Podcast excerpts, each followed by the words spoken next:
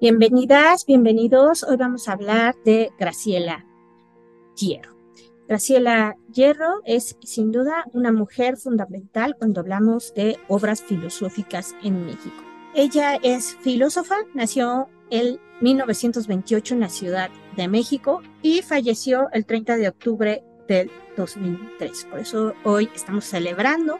20 años de su defunción. Para nosotros es fundamental recuperar el pensamiento de Graciela Hierro, dado que los estudios feministas se han colocado como estudios políticos, estudios sociales o estudios culturales. Sin embargo, como filósofa, los enmarca dentro del campo epistemológico, pero sobre todo ético. E insiste en querer transformar la educación informal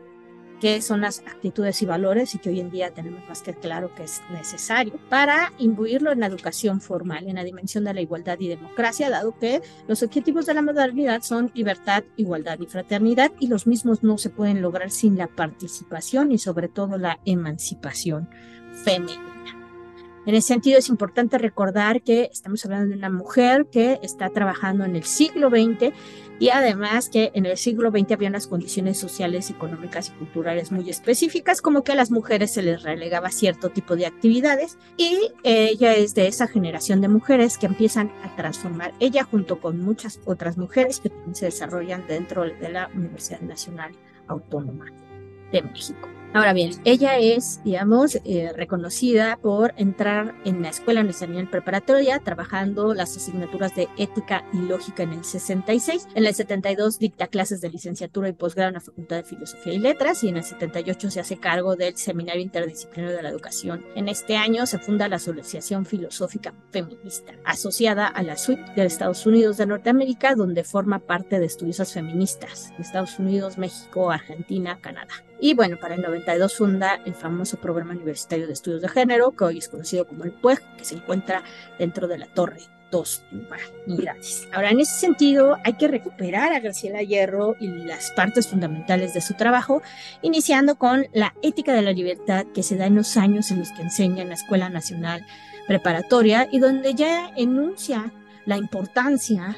de la ética como una filosofía práctica, recuperando a Kant, pero también la ética como una crítica a los valores desde la axiología, y donde la función principal de la filosofía es ética. La prima es ética en filosofía. Y esta ética se va a trabajar sobre los problemas reales y la praxis existencial de cada ser humano. En ese sentido es una ética situada posteriormente a ella, va a publicar el libro Ética e Feminismo, donde va a trabajar la exclusión de las mujeres en los regímenes patriarcales, pero también donde va a trabajar el utilitarismo, eh, recordando esta relación de que es muy necesario que si hablamos de un mundo en donde exista la ética y donde vamos a hablar de libertad, sea la mayoría de los seres humanos quienes sean beneficiados. En nuestro caso en específico, pues por supuesto, también deben de ser incluidas las mujeres. Cualquier ética que anule al 50% de su población está, por supuesto, eh, faltando este principio del utilitarismo. Ahora, hay también una parte hedonista que tiene que ver con la creación del concepto de lo femenino, y de ahí viene su tercera obra, que es Ética del Placer, y en donde va a vertir tesis muy importantes sobre la ética sexual autónoma de las mujeres basadas en sí mismas, en donde busca que se desentrañe la diferencia entre sexo y género, es decir, entre el fenómeno natural o biológico frente a una construcción cultural, separando de esta manera la noción de ser mujer y convertirse o construirse de lo femenino. En ese sentido, podemos hablar también de pensadoras como Simone de Beauvoir, pero unidas con esta crítica kantiana de los valores. Se trata de empezar a criticar los valores que se consideran como femeninos, estos valores que proponen un tipo de mujer y que además en el caso de México, sobre todo eh, cuando hablamos de instituciones educativas, cuando hablamos eh, de procesos históricos y sociales, se enmarcan dentro de un imaginario femenino muy fuerte. En nuestro caso, por ejemplo, el tema de la maternidad, que va a ser otro tema que ya va a tratar cuando trabaje los temas de feminismo. Ahora, ella considera que es necesario trabajar las necesidades, los intereses y los ideales que sean deseables para cada persona, en cada grupo social, en cada época histórica de lo cual se deriva que su ética es una ética situacional, una ética histórica y no una ética que pretenda ser universal. Considera Graciela Hierro que hay valores que son universalizables y que tienen que ver con el desarrollo óptimo de cada ser humano en su especial circunstancia, pero que algunos de estos valores que se consideran universales han sido impuestos desde una hegemonía, por supuesto, eh, ahí también podemos hablar del patriarcado como esta hegemonía, en donde pues muchas veces se colocan valores que no son necesariamente deseables y que no cubren las necesidades e intereses de las personas, de los seres humanos a los cuales se someten. Va a trabajar el concepto de placer como un concepto determinante de la vida buena, digna de ser vivida, y finalmente como el último criterio de decisión, para alcanzar la rectitud de nuestras acciones. Ahora, que es bien importante hablar de el fundamento hedonista y no de un fundamento consumista inmediato que puede relacionarse hoy en día. Entonces, es muy importante entender que cuando hablamos digna de ser vivida una vida, estamos hablando de un placer mucho más duradero, mucho más complejo que un placer meramente espontáneo que nos produce el consumismo. ¿Cuál es el objetivo de Graciela Hierro en los estudios sobre las mujeres? Bueno, pues una revolución. Una revolución en donde hay una individuación de la mujer y una apropiación de su cuerpo, separando su sexualidad de la procreación, es decir, de la maternidad, y culminando con el ejercicio de su placer y la posesión efectiva de su vida total. Eso es eh, muy importante y por supuesto eh, podemos ver en ella pues todas estas recuperaciones de Spinoza, de Hobbes, de Kant. Parte también de los temas que ella trabaja es de la domesticación a la educación de las mexicanas. Ese es un libro de 86. Y cuando estamos hablando de este texto, estamos recordando lo que decíamos, lo cultural, social, político que se da en México. En el caso de las mujeres, la educación y su desarrollo incluso personal muchas veces se redujo a ser la compañera de la casa, el ama de casa, la esposa reduciendo así su desarrollo como persona. Eh, aquí me recuerda muchísimo, hay una escuela que se llama República de Cuba, que está en Santa María la Ribera, inició siendo una escuela para niñas y se les enseñaban clases de costura, eh, de, cocina, para ser buenas esposas, pero no se pensaba en su desarrollo como persona, sino simplemente como cumpliendo una serie de valores y roles, condiciones que se consideraban femeninas, sin llegar a pensar en las propias necesidades, intereses y deseos de quienes ingresaban a las aulas. De ahí digamos la importancia de destacarla. Es muy importante también remarcar todo el proceso epistemológico y metodológico que realiza Graciela Hierro a favor de los estudios de género y que finalmente van a colocar a la filosofía el feminismo y no solo como una corriente social, una corriente cultural, una corriente política, sino con fundamentos epistemológicos y metodológicos. Ellos sin demeritar que, por supuesto, como toda buena mujer de su época y de su tiempo, pues hay aspectos que se van a corregir, sobre todo en el tema de lo individual, de ahí que hoy en día tengamos eh, como, éticas feministas comunitaristas, y eso es fundamental. Ahora, es muy importante cuando hablamos de epistemología y metodología en la ética feminista, pues recordar que los valores que tienen una marca de género y que han sido universalizados como femeninos deben de ser puestos en crisis, como bien anunciaba Kant en sus éticas, que se trata de humanizar la maternidad y dejar de verla como un proceso único y el centro y fundamento de toda la vida femenina, así como la transformación de las mujeres a través de su participación dentro de la política y la búsqueda, por supuesto, de eh, la libertad de las mismas, en donde podamos ver parte de la realización de las mujeres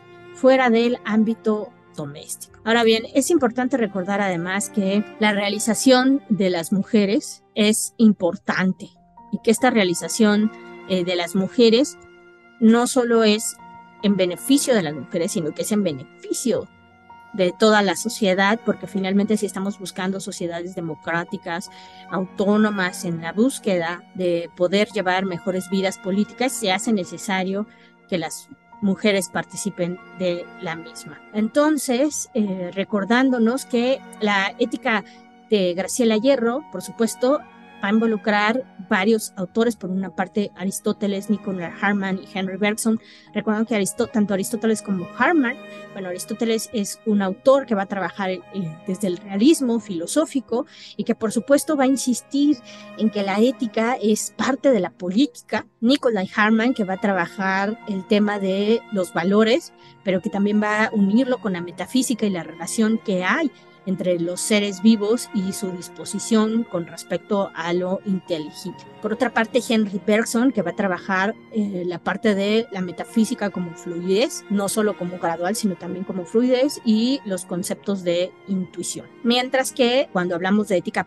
eh, aplicada, pues vamos a encontrar a Protágoras, a Epicuro, a David Hume, Immanuel Kant y John Dewey, donde vamos a buscar eh, dirigir la conducta de los seres humanos y eh, la autodeterminación y responsabilidad de los mismos. Entonces, de ahí la importancia. Se requiere, digamos, en la ética no solo de trabajar la parte racional kantiana, sino también del instinto y de la emoción. De ahí que estamos hablando de una condición que es, eh, digamos, la condición de las mujeres en una realidad que implica más allá de su individualidad y a la vez estamos hablando de responsabilidad. Y bueno, la búsqueda del respeto, la justicia y de cómo este respeto y justicia, bueno, van a llevar a las virtudes, también recordando que en Aristóteles la virtud es un proceso educativo continuo, lo cual se relaciona también con su vida práctica y sus años de docencia. En ese sentido, se debe de buscar mucho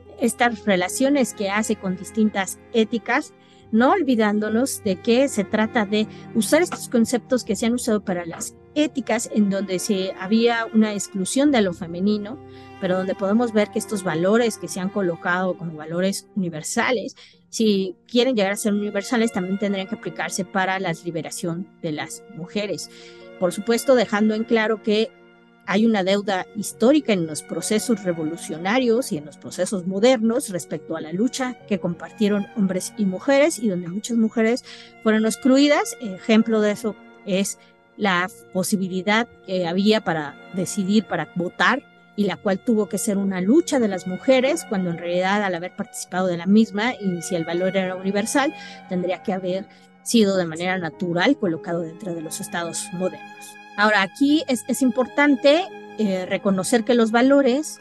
nos rigen en nuestras acciones y que la crítica de los valores también tendría que transformar nuestra forma de vivir y de actuar. Y dos valores principales dentro de la obra de Graciela Riguerro pues son la libertad y la felicidad. Entonces, eh, hay que buscar actos que involucren justicia y bondad y que sobre todo beneficien al colectivo. Ahí es donde entra el utilitarismo. No se trata solo de, actuar de manera individual o de actuar eh, bien solo para mí, sino también con la relación con los otros. Y la otra que tiene que ver, digamos, como equilibrio de esta, sobre todo en el caso de las mujeres donde están sometidas por un proceso cultural histórico. Como mencionábamos, cuando hablamos de ética y hablamos de placer, es importante recordar que hay en Epicuro y hay sobre todo en Graciela Hierro esta diferenciación entre un placer que significa ausencia de dolor, hay una diferencia entre un placer que implica la ausencia de dolor y la acción que tiene que ver con el producto de acciones deseables. Por supuesto, nuestra autora se va a decantar por esta segunda. Se trata además de procurar en un equilibrio y en esta insociable sociabilidad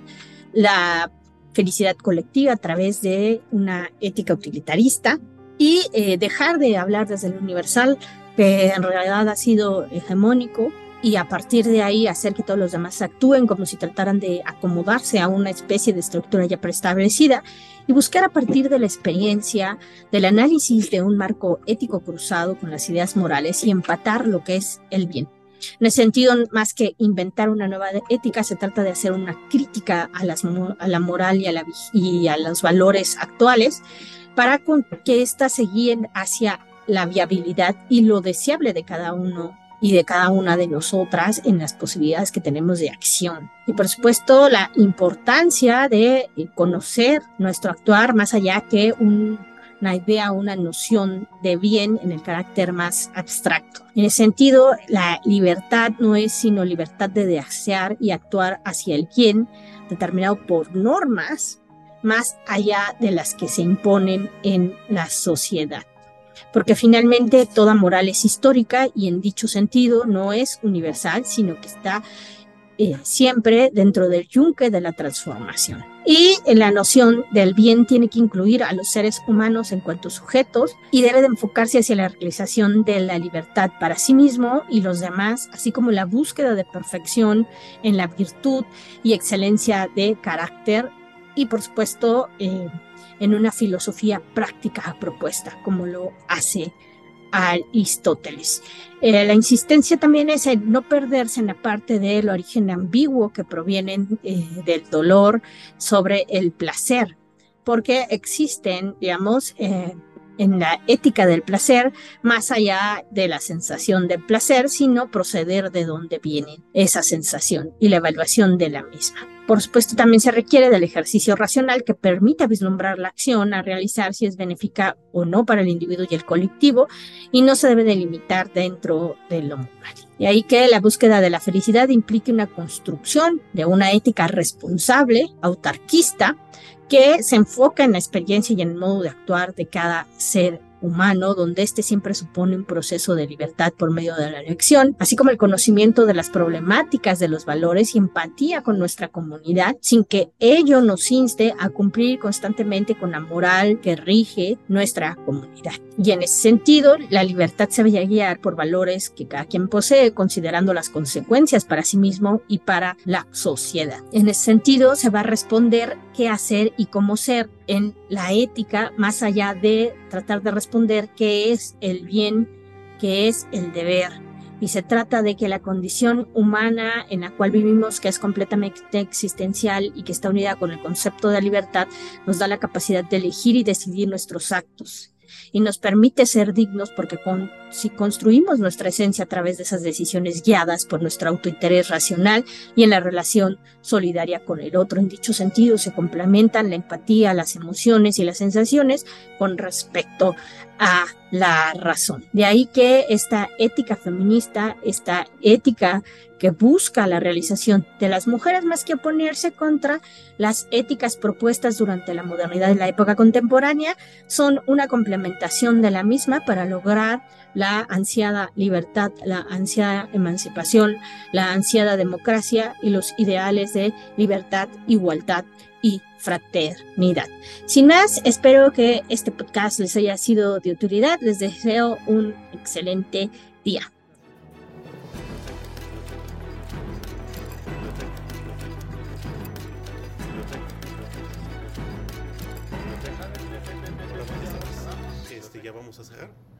En 10 minutos empieza el cerro.